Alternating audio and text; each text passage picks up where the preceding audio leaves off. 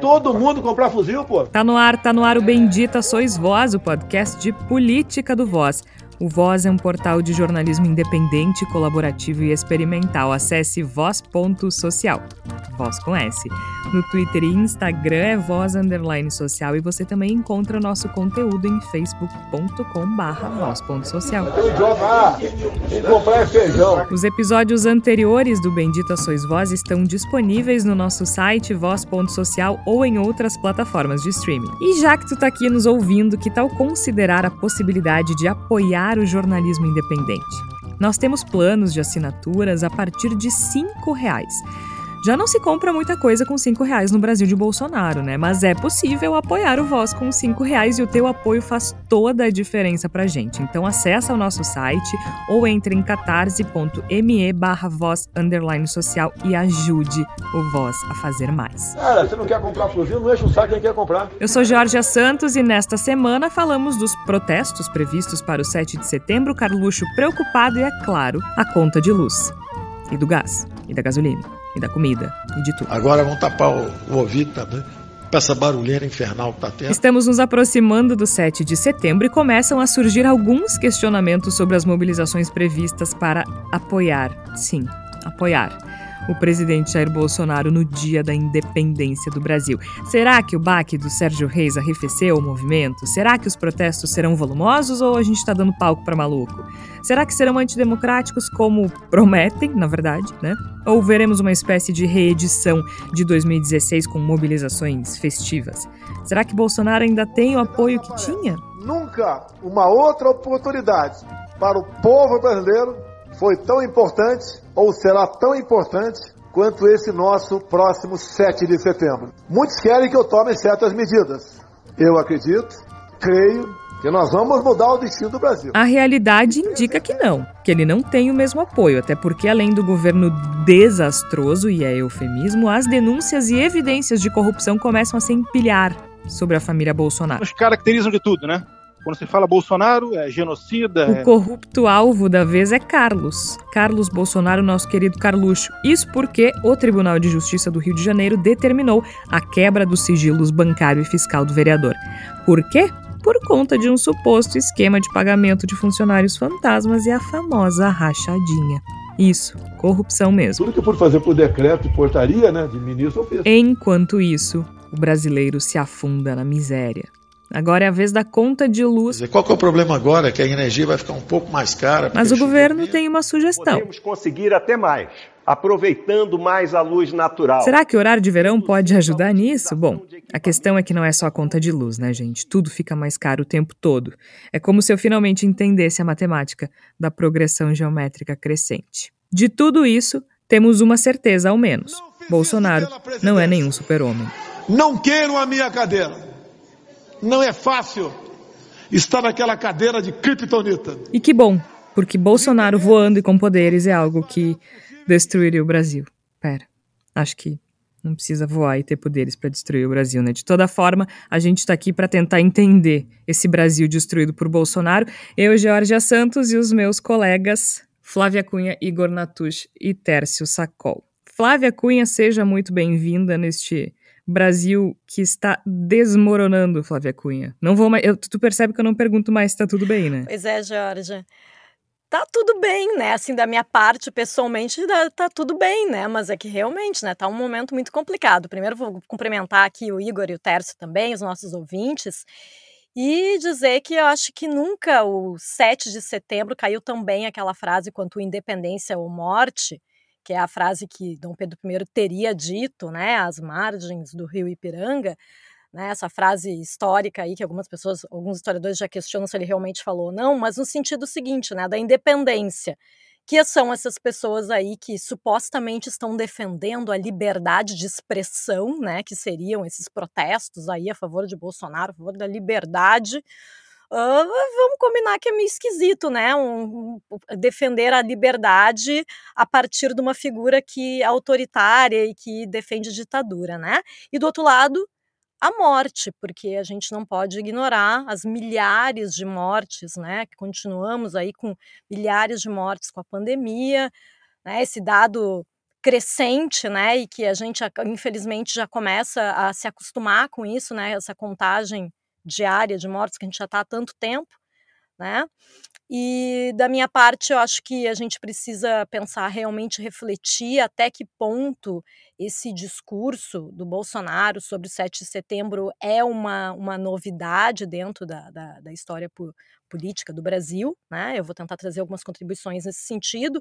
E acho que é muito importante a gente pensar também né, a, até que ponto realmente ele tem essa força mesmo que ele, que ele tenta demonstrar a partir uh, desses discursos, né? E se realmente os apoiadores dele vão para a rua com tanta força. Eu torço fortemente para que isso não aconteça, que seja só um delírio da cabeça do Bolsonaro. E, espero não estar enganado. Esperamos que seja um brado não tão retumbante, né, Igor Natush? Seja bem-vindo. Obrigado, Jorge, Flávia, Tércio, ouvintes. Uh, nós vivemos tempos de horror e de farsa.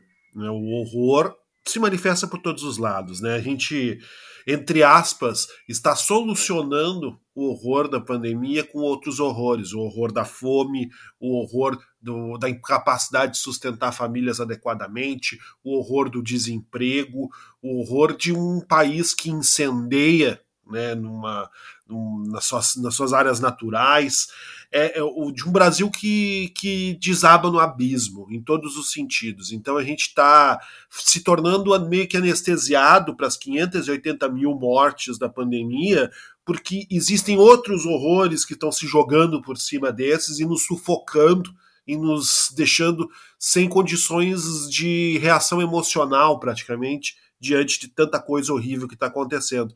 E aí, diante da impossibilidade de dar respostas ao horror que constrói com sua incompetência e com sua maldade, o governo Bolsonaro e a figura de Jair Bolsonaro apelam para a farsa. E a gente pretende, possivelmente terá, uma enorme farsa em 7 de setembro, uma tentativa absolutamente farsesca, caricata e espetaculosa de tentar convencer as pessoas de que há poder, sim, de que há apoio popular, sim, e de que nós precisamos de um grande rompimento para nos recuperarmos, um rompimento esse promovido pelos mesmos que nos jogam, que nos arremessam no abismo. Não surpreende vindo de um movimento que pretende imitar Dom Pedro gritando independência ou morte e espalha memes nos quais a cabeça de Jair Bolsonaro é colada toscamente a Photoshop no corpo do Marechal Deodoro da Fonseca. Pois é, né? O pessoal se confunde. Mas é isso que dá faltar as aulas de história. É isso que dá dizer que história não serve para nada. Agora, conti continuando no hino nacional, e eu não, eu não acho que o hino nacional seja o hino da independência, tá? Porque senão vão me confundir com o pessoal aí a que o Igor se refere. Uma coisa, de uma coisa não resta dúvida, né? O brasileiro é sim um povo heróico. Agora, até quando, né, Tércio Sacol? A gente não devia precisar ser certo? Seja bem-vindo. Obrigado, Georgia, Flávia, Igor e os nossos ouvintes. É, a gente não deveria estar sendo heróico.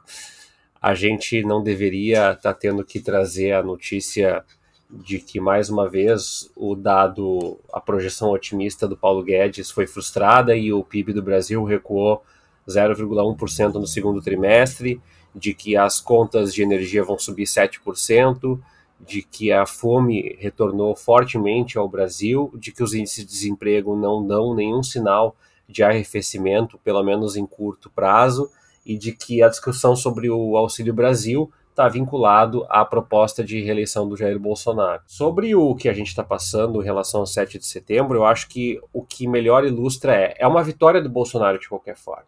É uma vitória do Bolsonaro ter pautado uma discussão dessas porque a gente está, como diz o Igor, é, catastrofizado. A gente está derrotado. A nossa saúde mental, ela já foi para o espaço. A nossa saúde física, ela já foi para o espaço. Perdemos amigos, perdemos companheiros, perdemos colegas no caminho para a Covid. Muitos estão com sequelas, muitos estão uh, ameaçados e muitos que não, te, não tiveram a doença estão afetados diretamente pelo impacto econômico que ela deixou para um Brasil que não ofereceu vacina no momento certo, que não gerou empregos, que não soube manter, que não teve políticas públicas coerentes e coesas com o nosso contexto. Então eu acho que pautar uma discussão como uma manifestação no 7 de setembro e assustar as pessoas com um potencial golpe já é uma vitória para um presidente que não tem absolutamente nada a dizer. exceto isso. Exceto falar em discurso de liberdade, exceto falar em fuzil e feijão, exceto falar em criptonita, exceto falar um monte de asneira que mobiliza. E eu reconheço, Georgia, para mim é uma grande dúvida. O que será, além uh, da, da crueldade, da falta de caráter, do desprezo à vida, da essência de podridão o que será que une esses mais de 20% de apoiadores do Jair Bolsonaro? É uma, é uma questão que eu me pergunto todos os dias, né? Exceto esses, esses valores, né? Ou essa falta de valores, exceto essa uh, falta de, de mínimo de senso de humanidade, de respeito, de dignidade, o que mais une mais de 20% da população numa proposta que deixa quase 600 mil mortes de forma oficial, que deixa o Brasil doente, empobrecido, é, impactado, triste, desesperado e desamparado. Eu não sei, Jorge, e, e tudo dá indicativos de que a Flávia sim está errada e que eu também vou me frustrar e que sim, a manifestação será grande porque ainda há um grupo expressivo e, segundo os dados uh, das monitorias de redes sociais, é a maior mobilização uh, desde muito tempo, desde o início do governo Bolsonaro, do ponto de vista dos números é, da, da massa que está sendo arraigada para essa manifestação barra protesto favorável. É, a gente chega a não achar o nome certo para dar para essas coisas, barra protesto golpista que está se ensejando para o próximo dia 7. Eu falei do hino nacional e, e chamando o hino da independência, Igor Natush, brava gente brasileira, porque tem que ser muito bravo mesmo para resistir a um governo desse. Mas usando o que o Teres falou, o Teres falou que Bolsonaro já é vitorioso porque pautou essa discussão. Uh, mas não tem como a gente não falar disso justamente porque a mobilização se mostra volumosa, digamos assim. Por outro lado, eu tenho a impressão que arrefeceu depois do que aconteceu com Sérgio Reis pelo menos no que diz respeito à questão antidemocrática mais explícita, né? Me explico, eu acho que vai ser volumosa, eu acho que vai ter bastante gente, acho que vai ter muitos participantes nas grandes cidades, nas principais cidades do país. Eu acho que vai ter bastante gente em São Paulo, provavelmente em Porto Alegre, em Brasília, outras grandes capitais, no Rio de Janeiro, provavelmente, mas eu não, eu não vejo um movimento nacional gigante. E eu acho que o que arrefeceu mesmo foi aquela ideia de eventual invasão ao Congresso, ao STF, uma repetição do que aconteceu no Capitólio nos Estados Unidos. Essa é a minha impressão. Igor Natush, como é que tu enxergas essa essa mobilização assim, voltando para as perguntas que eu fiz no início do episódio, na abertura, né? Como é que tu enxerga ou não? Serão protestos volumosos ou a gente está dando palco para maluco ou os dois, porque afinal de contas pode ser a mesma coisa, né? Eu particularmente acho que serão protestos volumosos e que a gente tá dando palco para maluco. Com certeza, as coisas não são excludentes, né, Jorge? A impressão que eu tenho, me parece que o discurso mais raivoso, mais determinadamente golpista, ele foi pro, pro fundo da fila, por assim dizer. Ele se escondeu, se ocultou atrás de uma de um de um como eu, dizer, como, como posso dizer de uma de uma de um fraseado tosco e, e simplório em torno de liberdade. Virou um protesto a favor da liberdade. Liberdade para, para o quê? Não se sabe Ninguém sabe. É, é apenas uma palavra bonita que surge para dar vernizes de preocupação nacional e patriótica a esse movimento. Continua lá, me parece, o discurso de que é preciso arrancar Alexandre de Moraes da STF a tapa, de que é preciso derrubar as instituições, criar um novo momento no qual Jair Bolsonaro possa governar livremente, como supostamente não governa, e eu acho que ele governa livre até demais, mas de qualquer maneira, dentro desse discurso desses grupos, que há essa necessidade de libertar Jair Bolsonaro para que ele faça as mudanças que o país precisa e que está sendo bloqueado por todo mundo, basicamente.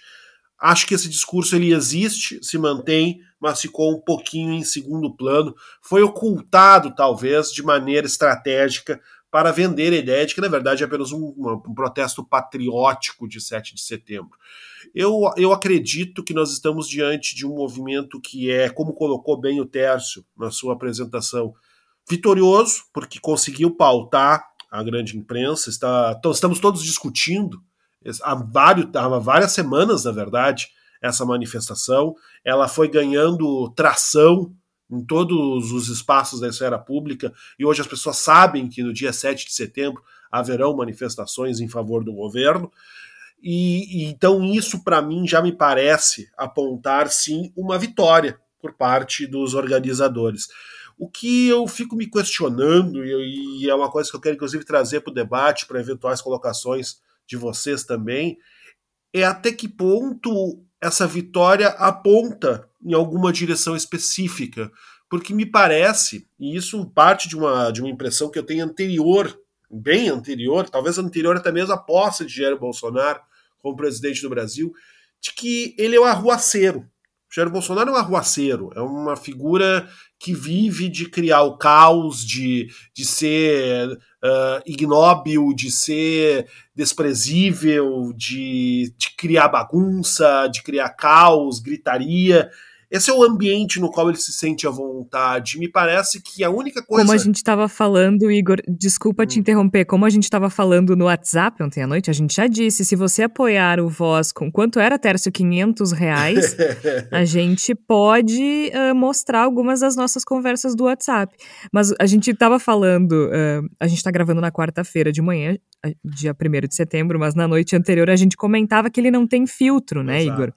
Ele, ele se alimenta do caos, ele, ele o caos, a, a, a desorganização, a tosqueira, a grosseria, ela é combustível para o Bolsonaro. É o ambiente e dele, né? funciona né? para ele, né? E ele não tem filtro nenhum, ele simplesmente fala o que está na cabeça mas ao mesmo tempo não deixa de ser um método, né? É espontâneo, mas não deixa de ser Exatamente. um método. Exatamente. Mas o que eu vejo nessa movimentação toda, nessa disposição para a arruaça de Bolsonaro aplicada ao que está acontecendo, o que pode acontecer do dia 7 de setembro, é que a mobilização em si não me parece ter um plano, ela é o plano. Me parece que o objetivo de tudo que está sendo arquitetado não é uma, um fim, não é, é, esse protesto do 7 de setembro. Não é um meio, né? É, é um isso fim. Dizer, o protesto é o Exato, fim. isso que eu ia colocar, que o protesto do dia 7 de setembro ele não é um meio para alcançar um fim, ele é o fim.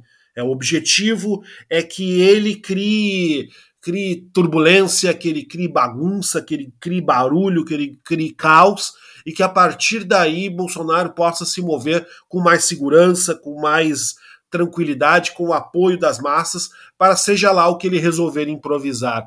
E isso, se a gente para para pensar, isso é uma coisa que tem uma possibilidade, um potencial muito grande de ser um tiro que saia pela culatra. Porque nesse momento, bom, ontem mesmo a gente teve o, o Carlos Bolsonaro tendo seus, seus sigilos quebrados por envolvimento na possível esquema de, de rachadinhas. E isso é uma coisa que se Bolsonaro estivesse com o poder nas mãos, como pretende alegar, se tivesse com toda a força das instituições acovardadas para seguir em frente, simplesmente não aconteceria.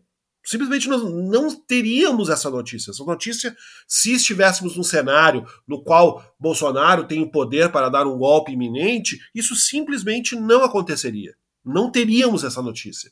Mas ela existe, ela aconteceu ontem à noite. Então me parece que a gente vive um cenário no qual Bolsonaro tenta se fortalecer a partir de uma manifestação, mas não tem a menor ideia do que fazer após essa manifestação. E aí, bom, então, se, se, dependendo do discurso que se cria, vai aumentar a tensão com o centrão, vai aumentar a tensão com o judiciário, vai aumentar a tensão com setores produtivos que já estão se manifestando de maneira crescente, até meio que se rebelando, de certo modo, no sentido de estarem preocupados e, e, e, e sofrendo prejuízos com essa situação. Ele vai. É uma, é uma panela de pressão e a única coisa que Jair Bolsonaro sabe fazer é aumentar o fogo. E chega um momento em que esse caldo entorna e eu não sei até que ponto há qualquer tipo de previsão por parte do bolsonarismo do que fazer se o caldo entorne. Então, a minha impressão é que a gente, para conseguir compreender plenamente o que significa 7 de setembro, a gente precisa entender esse, esse, essa manifestação, essa convocação, esses protestos que provavelmente serão numerosos, serão volumosos em termos de presença, sei lá, em Brasília, em São Paulo, talvez em Porto Alegre, talvez em Curitiba, Florianópolis, mas em alguns núcleos serão numerosos e renderão imagens e memes e, e, e, e comunicação de modo geral para esse movimento, mas é preciso entender que esse movimento ele não é um meio, ele é um fim. Me parece que ele se resume em si mesmo e talvez esteja nisso mesmo a sua principal fraqueza. É, eu concordo. Até a Flávia está com a mãozinha erguida para falar, mas é só para completar isso que o Igor está dizendo. Eu, eu também entendo esse protesto como objetivo. Eu não vejo esse protesto como algo para pressionar o STF, para mesmo invadir o Congresso Nacional ou o Supremo Tribunal Federal ou o que quer que seja, eu enxergo ele como sendo o fim, ou seja, mostrar que o Bolsonaro tem apoio, que ele tem respaldo. E para isso tu não precisa fazer uma mobilização com milhões de pessoas como foi a de 2016. Mas vocês sabem que eu estudei a exaustão aqueles protestos de 2015 e 2016. Foi o tema da minha tese de doutorado. E pesquisando e lendo sobre os protestos que se. Protestos não, né? Sobre as manifestações, sobre as mobilizações que se avizinham no 7 de setembro, eu, eu tracei alguns paralelos, assim, que eu acho que mostram um pouco daquilo que se pretende. Devem ser uh, mobilizações festivas, ou seja, a imagem que se quer passar é aquela do cidadão de bem, da família, né?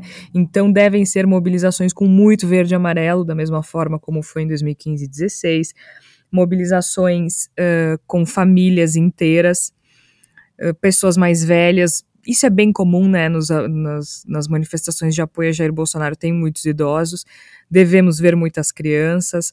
Então, eu acho que vai ter um, um ambiente festivo de celebração do 7 de setembro, de muito patriotismo, né, um repertório de protesto bem patriota, para mostrar que ele tem apoio, para mostrar que ele tem respaldo, para mostrar que ele é forte.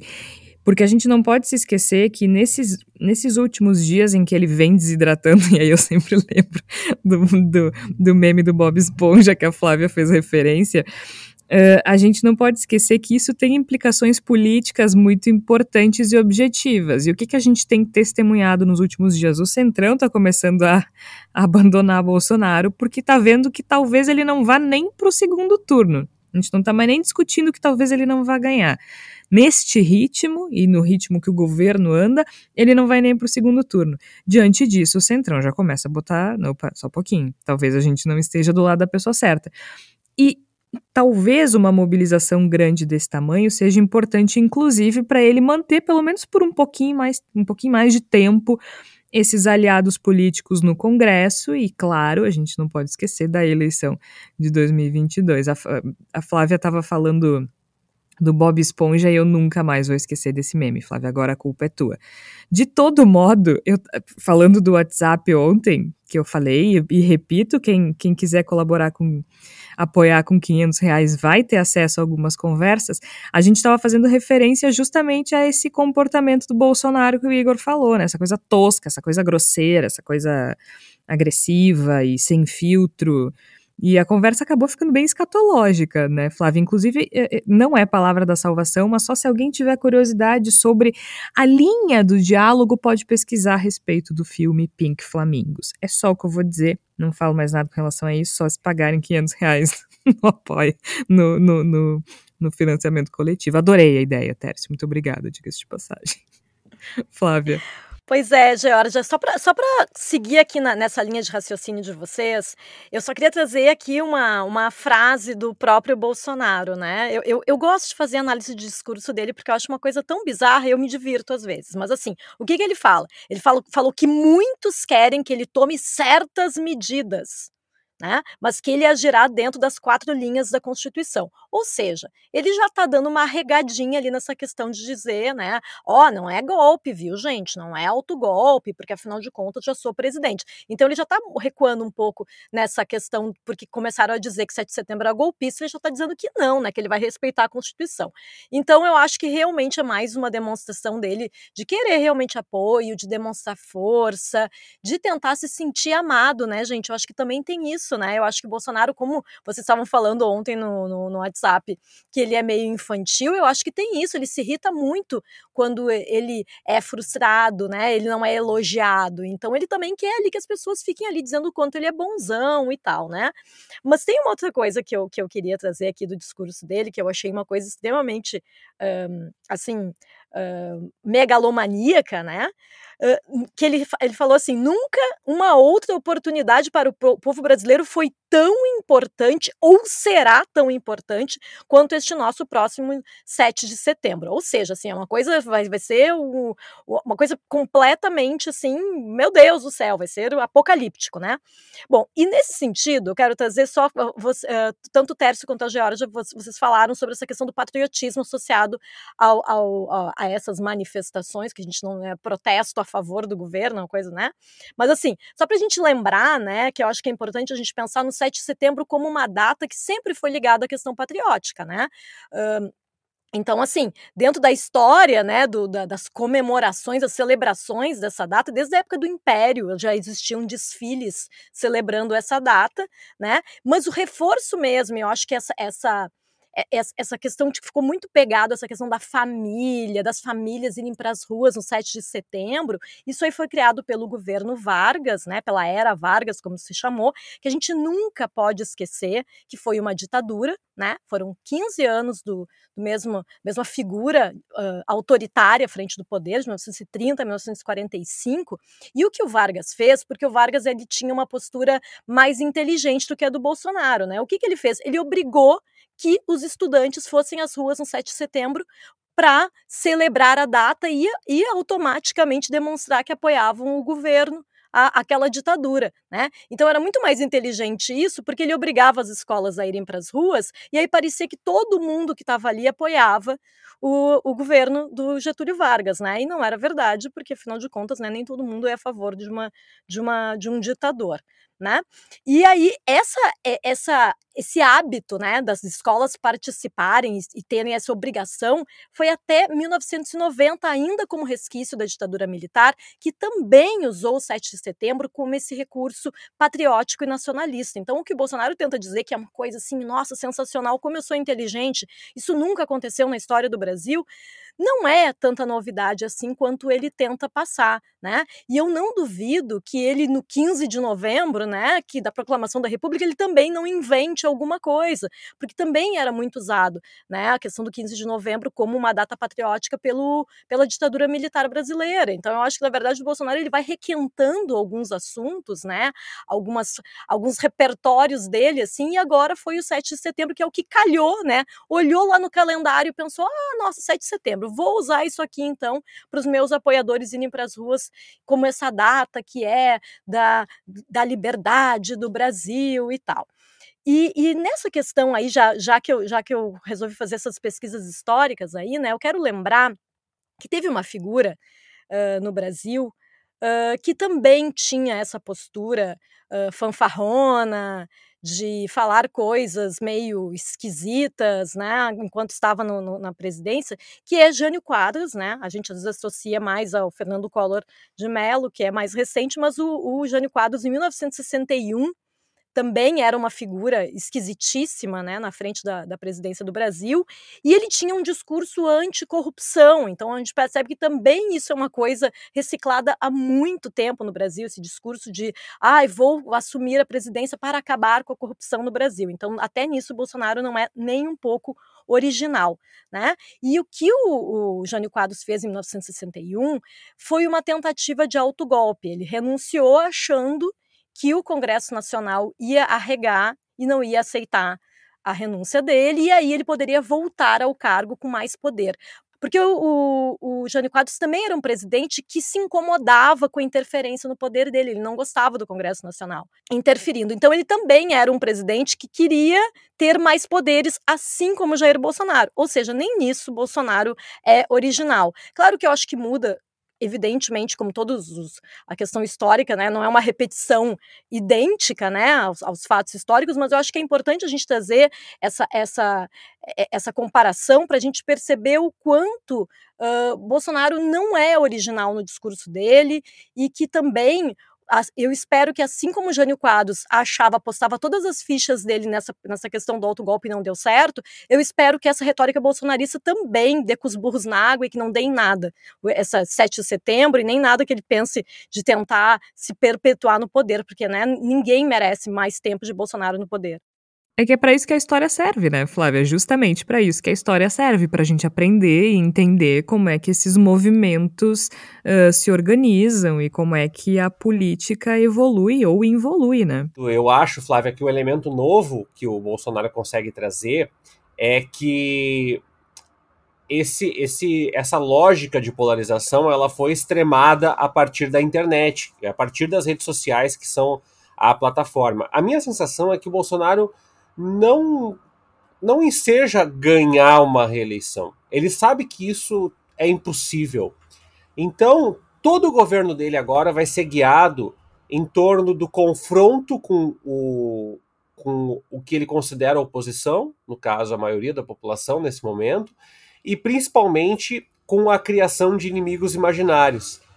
Curiosamente, eu estava fazendo um, um, trabalho freelancer é, para uma universidade brasileira, para um grupo, é, uma multinacional de ensino, e eu estava escrevendo sobre é, Karl Haushofer, que é um, um general alemão, é, que é considerado um dos, um dos é, tributários aí da geopolítica na Segunda Guerra Mundial, e, e, e ele e o Hitler têm pontos em comum que as pessoas lembram, mas também tem pontos de, de de divergência.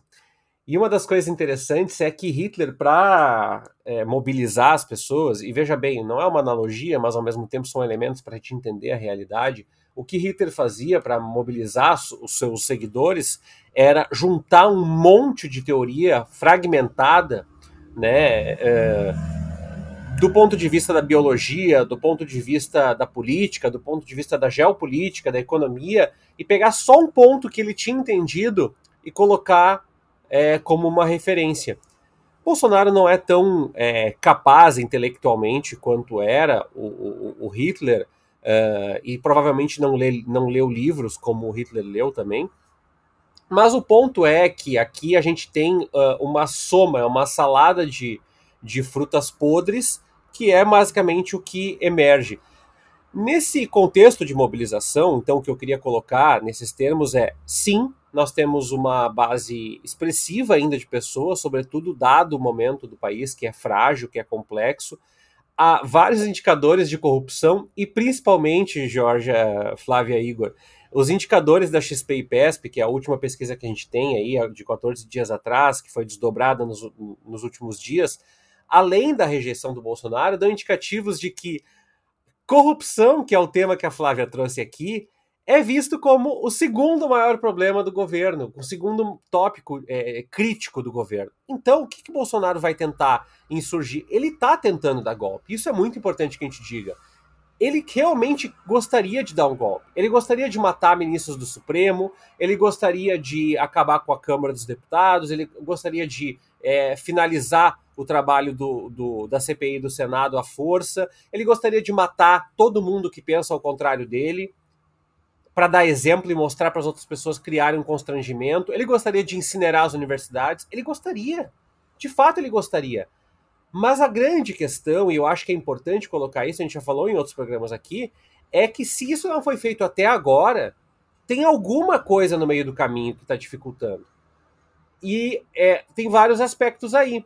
Um dos aspectos é, embora seja um governo militar, ou seja, todo o fracasso do governo Bolsonaro é um fracasso militar também, nós não podemos colocar o exército como uma instituição homogênea, ou seja, há sim grupos dentro do exército que talvez não, sej não sejam tão expressivos assim, ou não se manifestem tanto assim, que não querem embarcar, não porque são generosos, ou bons, ou é, é, favoráveis à, à, à nação, mas simplesmente porque não vem uma perspectiva positiva nisso. O Centrão, como a Jorge destacou, já não está com a euforia toda porque o Centrão quer basicamente verba. E um governo que naufraga não é um governo capaz de oferecer continuidade. É, as igrejas evangélicas também não são tão homogêneas. Ah, mas as lideranças são. Pode ser. Mas as pessoas das igrejas evangélicas, segundo os últimos estudos, já têm um indicativo de que elas já não são tão coesas, tão homogêneas no voto favorável a Jair Bolsonaro. Por quê? Porque o nível de vida dessas pessoas não é algo que tu possa refutar com um discurso. Então, o meu ponto aqui é menos dizer 7 de setembro me assusta, a mobilização daqui e dali me assusta, porque acredito que se tivesse que ser colocado nesses termos, eu acho de novo, ele está tentando. E ele vai tentar até o final do governo. Como nós estamos resistindo? Bom, eu acho que tem vários indicativos. Primeiro, a política já não é mais tão coesa em ignorar. O capital financeiro, pegando a expressão da, da Luciana Genco na eleição, né? o capital financeiro, capital financeiro, o capital financeiro já dá sinais de que não vai acompanhar essa, esse naufrágio político é, é, no Brasil, não porque se importa com a vida das pessoas ou porque entende que há um problema em pessoas morrerem de fome ou de Covid, simplesmente porque não vê perspectiva em continuar ganhando dinheiro, em continuar perpetuando a sua existência aqui. E é, um dado que, que eu acho que é importante para fechar essa minha, e eu peço desculpas a minha exposição, mas é um, uma análise que eu vinha conjecturando aqui, né, é que tem vários dados mostrando isso. Se a gente fizer um monitoramento das redes sociais, por exemplo, a gente vai perceber que conta de luz, corrupção, aumento do preço dos alimentos, fatia que o preço dos alimentos tem é, tomado do orçamento da população, tudo isso está é, tá cada vez mais pesando e esse é um discurso que é irrefutável. Então, é, até tem um dado da FEComércio que é de a, as despesas básicas das famílias cresceram 33% em 12 meses. Então, não dá para brigar com a realidade. O que está acontecendo? A gente briga com o mundo fictício. A gente fala em falta de liberdade, a gente fala em passaporte sanitário, a gente fala em vacina da ditadura chinesa. Só que, como a Flávia destacou, é, brigar com a realidade pode até aparecer no discurso. Mas é muito complicado porque as pessoas falam muito 64, 64, 64. É todos esses departamentos: poder econômico, imprensa, população em grande parte, etc, etc, tinha uma adesão muito mais expressiva do que hoje. Então, calma lá com o Andor.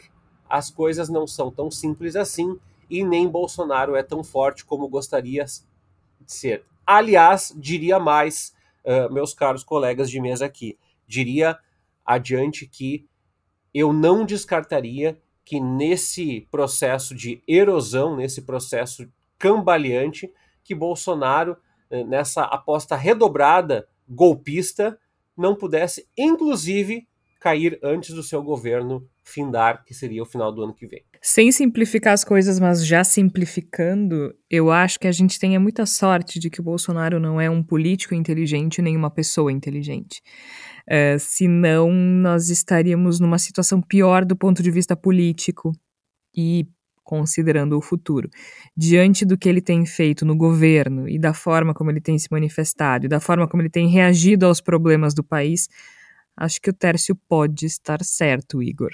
Veremos. É, eu pego essa colocação do Tércio e, e tento fazer uma, uma imagem para tentar exemplificar o que, que eu imagino que está, o que está acontecendo. Me parece que esse 7 de setembro ele é um toque de tambor. Tá? Bolsonaro e a, e a sua turba mais fanática estão tocando tambor, pedindo saiam para as ruas, vamos fazer o golpe. Isso, isso, isso em si é golpista. Eu acho que a gente, a gente precisa ter a consciência de que há uma tentativa de golpe em andamento. E isso precisa ser dito com todas as palavras. Não é que Bolsonaro está preparando um golpe. O Bolsonaro está da sua forma tosca e fragmentária. Ele está ensaiando. Ele está né? tentando dar o golpe. Ele, eh, se, isso já é, de certo modo, o golpe que ele é capaz de dar. Ele está tentando dar o golpe já. Ele já está tentando dar o autogolpe, está tentando destruir a democracia e se transformar no imperador Bolsonaro primeiro. Ele já está fazendo isso. O que a gente ouve, o, no, os ecos que a gente ouve da, das redes bolsonaristas e que vão tentar ser amplificados ao máximo no 7 de setembro é um toque de tambor chamando as pessoas venham para as ruas, venham se juntar a nós, porque daremos o, o golpe. E isso é parecido com o que fez com que Bolsonaro fosse eleito. O, a campanha bolsonarista, já nos dois anos anteriores à eleição de 2018 e além, o que, que ela foi? Ela foi o tocar de um golpe. Era, era um tambor tocando, chamando: venham todos que odeiam o Lula, venham todos que odeiam os comunistas, que têm medo de perder dinheiro, venham todos conosco, porque nós criaremos um governo perfeito contra os malditos petistas, etc. E isso funcionou, tanto que ele foi eleito. Tanto que setores muito significativos do poder brasileiro embarcaram nessa aventura do Bolsonaro.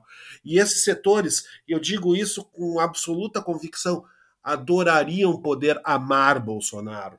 Né? Todos os setores que são ligados à, à, à, exploração predatória dos recursos naturais do Brasil, a Fiesp, todos esse alto empresariado que se vampiriza de boa parte dos recursos do país, esses setores mais reacionários, de modo geral, o centrão, toda essa, essa turba toda, ela adoraria amar Jair Bolsonaro, e parte da imprensa também amaria o Estadão, a Folha de São Paulo, o Globo. Eles adorariam poder amar publicamente, essa é que é a questão. Talvez seja isso, Jorge, talvez seja isso. Eu ainda faço uma pequena concessão de achar que, de repente, alguns desses setores não estão devida, devidamente apaixonados por Bolsonaro, porque eles têm uma visão diferente do que seria a direita perfeita, o governo perfeito do Brasil. Faço essa concessão, mas acho que é possível que sim, sejam completamente apaixonados, sim, por Jair Bolsonaro, mas eles não podem abraçar Bolsonaro, não podem pegar na mão do Bolsonaro, não podem dar de mão dada com Bolsonaro na rua. Então o que, que a gente ouve agora? A gente ouve o tambor dizendo: venham comigo, porque agora sim, agora com o meu governo ditatorial, nós teremos a chance para destruir o PT e o comunismo e criar um país perfeito, etc. e tal. Só que agora esse tambor não está funcionando. Esse tambor não está funcionando porque o, a situação do país é catastrófica demais para que esse tambor funcione. E quase toda a catástrofe que o Brasil vive é da criação da iniciativa de Jair Bolsonaro. E outra, né? Se tu não pode dar a mão em público, ele não serve para nada. Exatamente, exatamente. Ele, ele se tornou uma, uma, uma figura tóxica em mais de um sentido, né? Ele é uma figura que não dá, não é possível aparecer ao lado de Jair Bolsonaro. E se não é possível aparecer de Jair Bolsonaro, então não é possível nada, ele prejudica tudo.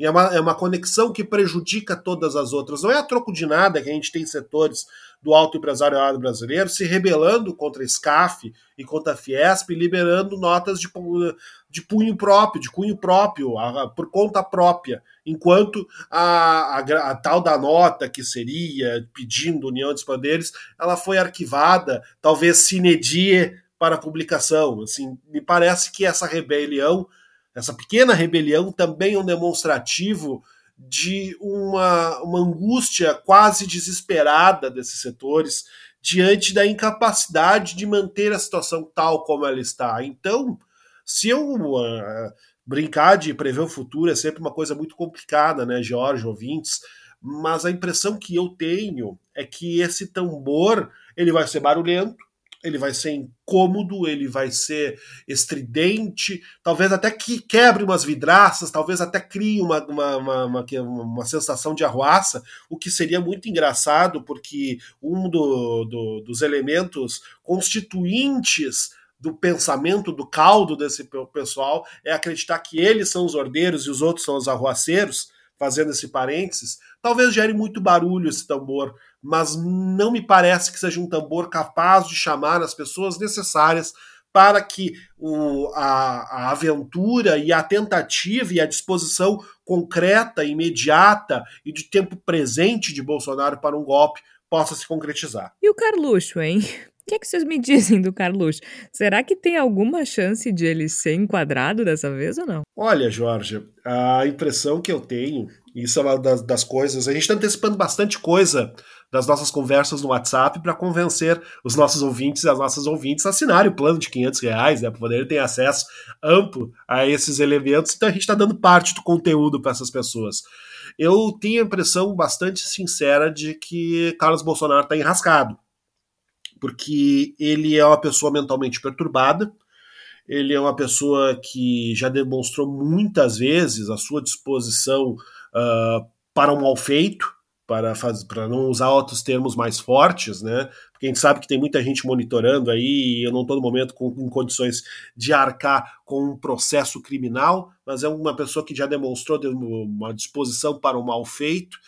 E se tem alguém na, nas proximidades, nas cercanias de Jair Bolsonaro, que me parece capaz de fazer esses malfeitos sem ter a capacidade para escondê-los adequadamente, essa pessoa é Carlos Bolsonaro. Então me parece que ele está enrascado, que ele tem problemas e eu não duvido que ele acabe tendo que encarar um período muito desagradável no que se refere a compromissos com a justiça. E aí eu volto a uma coisa que eu disse anteriormente. Se a gente está num país que, bem ou mal, no, no, quintalzinho da família Bolsonaro, que é o Rio de Janeiro, a Polícia Federal do Rio de Janeiro, o Ministério Público do Rio de Janeiro, se mobilizando para que Carlos Bolsonaro tenha seus sigilos quebrados, é sinal de que esse monstro, essa criatura terrível que é Jair Bolsonaro, não tem tanto, tanto poder e tanta margem de manobra como gosta de representar. Agora, ele já está começando a enlouquecer, né? Eu gosto que para isso, para essa situação toda do Carluxo, vale a pena uma pipoquinha, quem é da salgada, da salgada. Quem é da doce, da doce. Eu fico com a minha bem docinha. Porque ele disse assim no Twitter, ó. Hoje, quarta-feira, 1 de setembro. Lembrando que essa quebra de sigilo foi na terça, né? Dia 31 de agosto. Então, na quarta-feira de manhã, ele disse assim: na falta de fatos novos, requentam os velhos que obviamente não chegaram a lugar nenhum e trocam a embalagem para empurrar adiante a narrativa. Aos perdedores frustrados por não ser o que sempre foram, restou apenas manipular e mentir. É o que mais acusam e o que mais fazem. Para variar, eu não entendo metade. Alguém entendeu aos perdedores frustrados por não ser o que sempre foram? Eu não tô frustrado por ser o que sempre foram. Tá, mas quem são os perdedores da eleição? E eles sempre foram o quê? Eu vou arriscar, ah. eu vou arriscar. Me parece que ele está querendo dizer que as pessoas que sempre estiveram no poder ah, tá, durante te, desde tempos imemoriais e que agora não estão. Porque não, claro ele realmente né, não, não passaria na redação do Enem, né? Porque não dá para entender nada do que ele foram. escreve. Se eles sempre é foram real, né? perdedores, né? eles estariam frustrados por ser vencedores. não, mas é difícil de entender. Olha, eu, eu acho não. complicado. Eu adoro que assim, a gente entende, mas só se a gente quiser, né? Como a gente não quer. É, já teve coisa bem pior, né? né? Ele Mas eu acho que foi um dos melhores textos que ele já fez. Geralmente é mais lelé, assim, geralmente é uma coisa pior, assim, é uma coisa mais goiaba. Um... É, é. O que, que é, Terce? É, eu, eu acho que acho que melhor é uma palavra muito forte, né? Acho que foi menos pior. Mas uma coisa, Jorge, que eu queria, nesse caso do Carluxo, é, que me parece que é a, as beiradas por onde o governo está sendo destruído, e, e reforçando um pouco do que a Flávia traz, é a corrupção, né? Porque, de novo, eu concordo com o Igor. Eu acho que muita gente quer um Bolsonaro para chamar de seu, né? Alguém para é, acabar com direitos trabalhistas, a reportagem do, do Fantástico, do último final de semana da Rede Globo, é, falando sobre os garimpos no norte do país, ela me deixou muito triste. Eu vou ter que confessar isso para vocês. Muito triste. Uh, não, não porque a reportagem foi mal feita, pelo contrário, tá? Mas é, é uma reportagem que mostra que o Brasil ele está completamente entregue a esse grupo político do Bolsonaro. E mesmo assim, eles ainda não conseguiram destruir tudo. E mesmo assim, eles não conseguiram destruir todas as instituições como eles gostariam.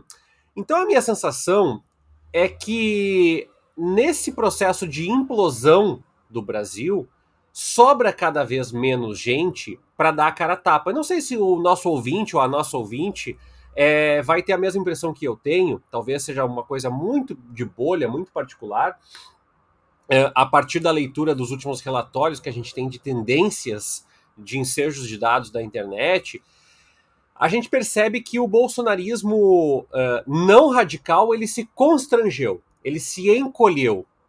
As pessoas que, que votaram Bolsonaro e que ainda defendem Bolsonaro no meu universo, elas estão completamente constrangidas ou mais radicalizadas, que é quem eu acho que vai para o dia 7. As pessoas que estão mais radicalizadas são aquelas pessoas que acham que tem chip no braço, são aquelas pessoas que dizem que o preço da gasolina ainda é culpa da Dilma, é, são aquelas pessoas que entendem que o, o, Brasil resolveu o problema da corrupção, enfim, né? A pessoa paga um imóvel com 155 mil reais em dinheiro vivo e resolveu o problema da corrupção. É, é engraçado, né? É o governo onde se instaurou a política do PIX e nunca se trabalhou tanto com dinheiro vivo, mas é, é parêntese fechado. Então, me parece que a aposta, eu não sei se vai durar até o, o final do governo ou não, vai ser recrudescer o discurso.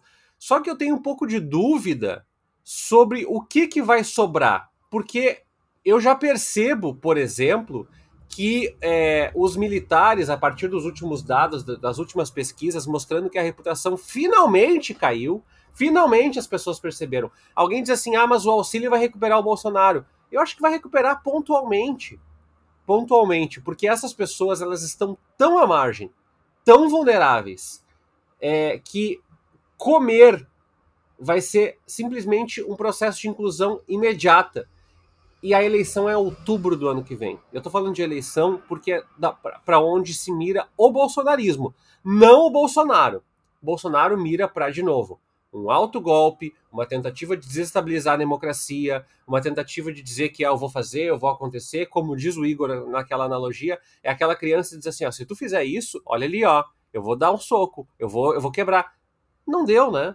Não deu. E eu acho que o calcanhar de Aquiles aí, uh, do nosso Aquiles aí, é exatamente os filhos dele. Porque, de novo, o Bolsonaro dificilmente vai ser imputado pelos crimes, porque ainda tem um orçamento, ainda tem parte do exército do seu lado. Mas os seus filhos já começam a comer pelas pontas os processos, os seus ministros, parte da sua base de apoio corroendo dentro da Câmara dos Deputados. A CPI vai entregar um resultado e vai ficar muito constrangedor para o Aras, ainda que eu ache que ele efetivamente vai é, é, arquivar, não vai levar adiante o processo da CPI. Então fica cada vez mais difícil. É, o apedrejamento em praça pública do Bolsonaro, ele já se tornou cansativo. Mas as pessoas seguem indo lá de vez em quando, pegando uma pedra e ainda jogando. Então, minha sensação, Georgia, é que é impossível sustentar. Não há condições de ensejar um golpe, porque não tem força para isso. Ainda que vá tentar, vai sangrar, vai destruir, vai pilhar, e o Carlos Bolsonaro talvez seja a porta de entrada para que esse governo surte de vez. Ah, mas não surtou até agora? Claro que surtou. Mas eu digo surte de vez para que daqui a pouco mostre, escancare essas entranhas de que dentro do jogo democrático é uma coisa que nunca existiu, é só por cercadinho para mostrar que ele efetivamente não tem toda essa força, não é o super-homem que ele falou uh, nesses discursos problemáticos, ca é, capengas, burros, é, todo errado, né? O Bolsonaro fala cada bobagem, né? Tem uma compilação. E aí é sempre que eu fico pensando é que daqui a 10, 15 anos a gente vai se perguntar assim: como? Como foi possível chegar aqui? Como foi possível, depois de Michel Temer, a gente ter um presidente que diz assim: meu Deus, Michel Temer era um diplomata da ONU perto do que foi Jair Bolsonaro nesses três anos. Eu tô muito perto de botar um adesivo no peito escrito Volta Temer. Tipo, real, mesmo.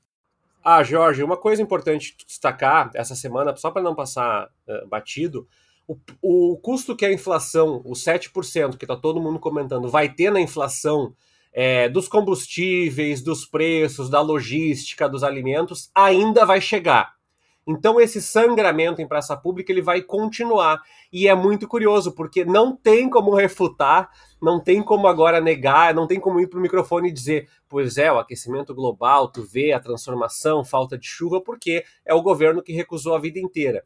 Só para constar, Georgia, que a gente não uh, uh, deixou de falar desse assunto da luz, uh, o incremento das contas de luz desde janeiro já passa da casa de 30%, se não me falta um número aqui que eu peguei antes do podcast para falar.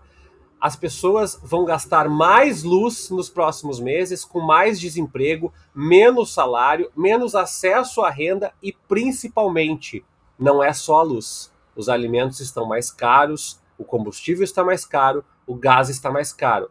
A sobrevivência não vai aparecer só na TV como difícil, vai aparecer quando tu chama o supermercado, quando tu chama o gás, quando tu vai abastecer, quando tu vai pegar o ônibus tudo isso vai refletir na vida dessas pessoas e isso vai implicar ali adiante. O Bolsonaro vai continuar sangrando em praça pública porque o seu governo é uma catástrofe, é uma tragédia, é o pior governo das últimas décadas. E a luz, assim como a gasolina, por exemplo, né, Tércio, acaba impactando em toda a cadeia produtiva. Não, não, não tem como a luz aumentar nesse nível e, e, não impactar no preço das outras coisas. Agora, é uma cara de pau, né? A gente estava falando ali das coisas ridículas e absurdas que o Bolsonaro fala teve toda aquela campanha contra o horário de verão para ir uh, eh, para agora pedir para as pessoas aproveitarem a luz natural e economizarem energia elétrica. A gente sabe que o horário de verão sozinho não resolve o problema da crise hídrica no Brasil. Mas, mas tem que ser muito cara de pau, né? Tem que ter, tem que ser muito cara de pau. Não tem explicação. Bom, Chegamos agora ao momento da nossa. Momento é ótimo. Momento da nossa palavra da salvação. E eu começo pela Flávia Cunha, porque, já que a gente está falando das coisas absurdas que o Bolsonaro diz, né? Do, do não, não, não tem, não, não tem como qualificar as coisas que esse presidente fala. Flávia Cunha fez um texto muito Pois é, falta tempo para a gente comentar todas as bobagens que o Bolsonaro fala, né? Aquela comparação que ele fez lá da questão sobre as que barbaridades que Jair Bolsonaro diz, não é mesmo, Flávia tal, aquela frase dele. Isso me inspirou, me lembrei daquele conto de fadas que é o João e o pé de feijão, e o caso do texto que eu escrevi para a coluna Voos Literários, o meu personagem, o João, ele não tem, ele é o pé sem feijão, né? Porque na verdade no Brasil uh, bolsonarista, o que mais tem é gente com fome e gente passando dificuldade, né? Mas o meu personagem, né, ele caiu no, no conto de fadas que é um pouco diferente, que a pandemia foi inventada por chineses e que o presidente é impedido de trabalhar porque tem um vilão chamado STF, e a gente vai nesse clima aí para entender um pouco, tentar entender um pouco a cabeça de quem ainda apoia Bolsonaro. Eu pensei muito num clássico essa semana, porque vocês já repararam que o xingamento favorito do Bolsonaro é idiota, né? Ele chama muito as pessoas de idiota. Idiota quem quer comprar feijão, idiota, todo mundo é idiota. Já xingou jornalista de idiota. É, um, é, é algo a que ele recorre com frequência. Consequentemente, eu me pego pensando no Idiota de Dostoiévski, um clássico da literatura um belíssimo livro, dos mais importantes do Dostoiévski, uh, que basicamente tem um príncipe como protagonista que é o idiota da história, mas não se deixem enganar pelo título. Aos que já leram, recomendo que releiam. Quem não conhece, procure o Idiota de Dostoiévski, que é basicamente quem se opõe à, à corrupção e outras e outras mazelas da nossa sociedade. É um livro relativamente antigo, mas que continua dolorosamente atual. Tércio Sacol, qual é a tua recomendação? Já falei aqui, semana? Jorge, a reportagem que foi feita pelo Fantástico nos garimpos do norte do Brasil, que escancara várias coisas ao mesmo tempo. Primeiro, como Bolsonaro franqueou o Brasil a um bando de, de ladrões corruptos, é, pessoas que pilham, destroem, corroem o Brasil por dentro e também a resiliência das nossas instituições, já que mostra o trabalho, vou usar, desculpa o chavão aí, heróico do IBAMA. O IBAMA é heróico ainda em resistir ao governo Bolsonaro. Teremos IBAMA depois do governo Bolsonaro. O Brasil será melhor. Tenham fé que isso vai acabar um dia e isso será um capítulo que vai entrar para a história, é, para os livros de história, para que, se Deus quiser, para quem acredita em Deus, Alá, Sol, sei lá o que, que você acredita, que nunca mais se repita, porque está sendo muito difícil. É, já que temos 7 de setembro chegando, a data da independência do Brasil, eu retomo as palavras do hino da independência. Brava gente brasileira, porque só sendo muito bravo para resistir a um governo como esse. E o que é mais devastador é a gente pensar que sempre pode piorar, né? A gente está numa situação que é uma tempestade perfeita, uma crise política institucional gravíssima, miséria, fome. E o brasileiro tá aí. Pandemia, né? Uma crise sanitária. Parece um roteiro de. Sabe aqueles filmes que a gente assiste? E eu, eu já falei aqui, né? Eu adoro um filme apocalíptico e. E eu tava. A minha mãe agora tá assistindo The Walking Dead. Que não é muito meu estilo, eu sou mais apocalipse meteoro, não apocalipse zumbi mas ela tem assistido e eu assisti alguns episódios com ela e eu fiquei pensando em como as coisas como as coisas podem acontecer na nossa vida, né? Eu acho que se eu assistisse um filme apocalíptico em que tivesse uma pandemia, um presidente golpista, uh, fome, miséria, inflação, eu ia dizer, tá, não precisa de tudo isso, né? Já tem um vírus mortal, não precisa colocar no roteiro um presidente insano que não acredita na ciência, que não quer que as pessoas se vacinem, que promove a miséria e tudo mais. Eu ia dizer que era um roteiro forçado. Se eu tivesse que escrever uma crítica sobre um filme uh, como é o que está acontecendo no Brasil hoje, eu certamente não seria generosa, porque eu disse não, isso não é verossímil. E ainda assim a gente sabe que tem margem para ficar pior, né? Então é isso, brava gente brasileira que resiste, resiste desde sempre a crises políticas, sociais, institucionais e espero que continue resistindo como disser se Deus quiser, ou o sol, ou a lá, enfim, a energia, o que for, o que quer que seja que tu acredite aí que tá nos ouvindo. A gente vai ficando por aqui. Eu sou Jorge Santos. Participaram a Flávia Cunha, o Igor Natucci e o Tércio Sacol. O Bendita Sois Voz é publicado sempre às quartas-feiras, às 5 horas da tarde. Reforço uh, a sugestão de apoiar o Voz. Nós temos planos de assinatura que começam em cinco reais. Pouquíssimo, não dá para comprar nem um litro de gasolina, mas dá para apoiar o Voz com cinco reais. Então fica o convite, acesse voz.social ou ainda a página do nosso financiamento coletivo catarse.me barra voz social. A gente volta na próxima semana. Até lá!